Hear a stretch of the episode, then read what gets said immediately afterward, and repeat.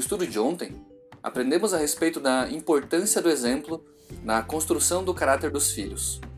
Certamente, pelo exemplo, os filhos podem aprender a ser bons cidadãos e bons cristãos em um mundo que parece somente perverter as pessoas. Porém, os pais também podem e precisam contar com outro artifício importantíssimo de educação: a disciplina. A disciplina é a aplicação da correção por parte dos pais e responsáveis. É por meio dela que conseguimos manter as crianças no caminho certo, não permitindo que elas se desviem para o mal. O livro de Provérbios traz uma série de recomendações a respeito desse assunto. No estudo de hoje, vamos aprender o que a Bíblia tem a nos dizer sobre a importância da disciplina. Aqui quem fala é o Eduardo e você está ouvindo a mais um resumo da lição da Escola Sabatina.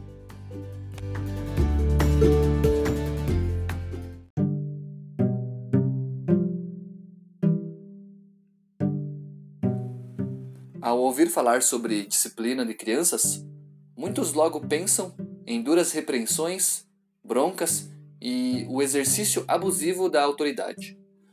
Mas essa, com certeza, é uma visão deturpada da disciplina. É por meio da aplicação correta desse conceito que pais e responsáveis conseguem criar filhos preparados para viver nesse mundo. Disciplina não é abuso e agressão. Disciplina é um ato de amor de alguém que se preocupa com o futuro e as consequências da falta de correção. Provérbios 10, verso 17, diz que o caminho para a vida é de quem guarda o ensino, mas o que abandona a repreensão anda errado. Portanto, deixar de disciplinar é uma falha de quem orienta uma criança.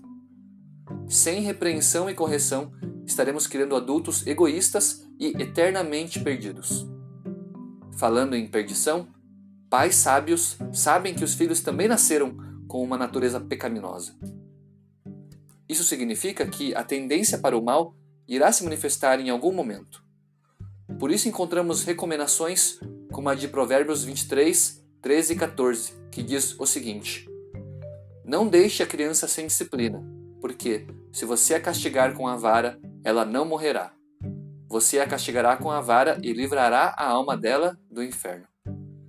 Percebe que a aplicação correta da disciplina pode até mesmo contribuir para a salvação dos seus filhos?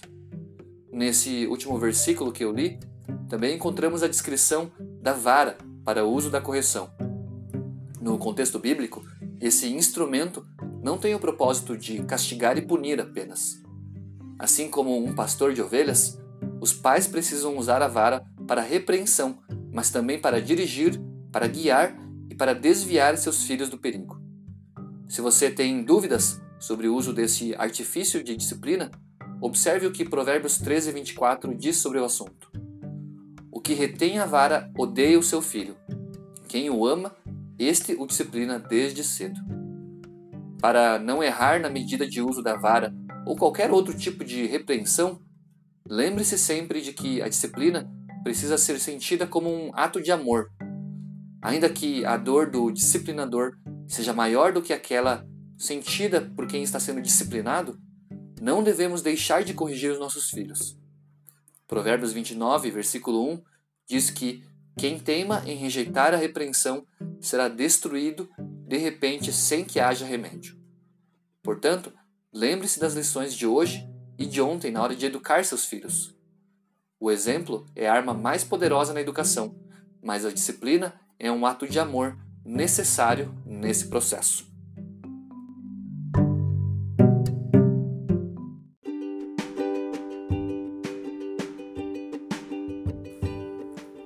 Às vezes, disciplinar um filho pode ser uma experiência dolorosa. Afinal, os pais não querem ver seus filhos sofrerem. Porém, quem não repreende e corrige corre o risco de sofrer ainda mais no futuro.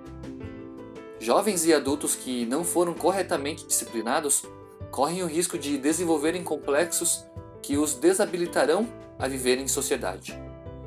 No livro Orientação à Criança, a escritora cristã Ellen White explica o propósito da disciplina.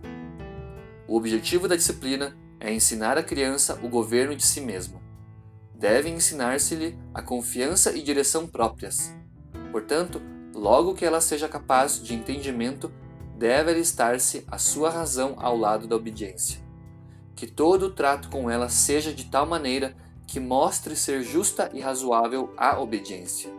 Ajudai-a a ver que todas as coisas se acham subordinadas a leis e que a desobediência conduz finalmente a desastres e sofrimentos. Como é bom saber que Deus se preocupa com a educação de nossos filhos da mesma forma que ele se preocupa com a gente, jovens e adultos. Portanto, guardemos os seus ensinamentos em nosso coração. Um forte abraço e até o próximo estudo.